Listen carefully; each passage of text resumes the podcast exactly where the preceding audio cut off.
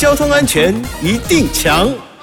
咦哈，我是强哥赵子强，今天星期五是交安点个赞。近几年呢，随着电动自行车使用量增加，交通乱象频传，像是在工业地区的上班尖峰时刻，就会见到一些外籍移工啊，为了赶上班，就骑着电动自行车在马路上逆向行驶啊，看起来是哦险象环生。为了提升管理的效能以及保障用路人的安全呢，今年五月四日新修正的《道路交通管理处罚条例》已经将原条文中的电动自行车字样改为微型电动二轮车，明确规定年满十四岁以上才能骑乘，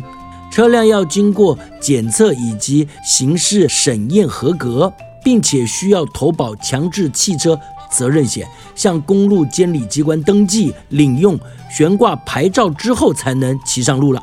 交通警察单位表示，微型电动二轮车正式纳入牌照管理之后呢，就可以在交通事故上厘清驾驶人和车主的肇事责任。警方呢也会加强宣导以及执法了，进而减少超速、改装、没有戴安全帽等等的交通违规情形。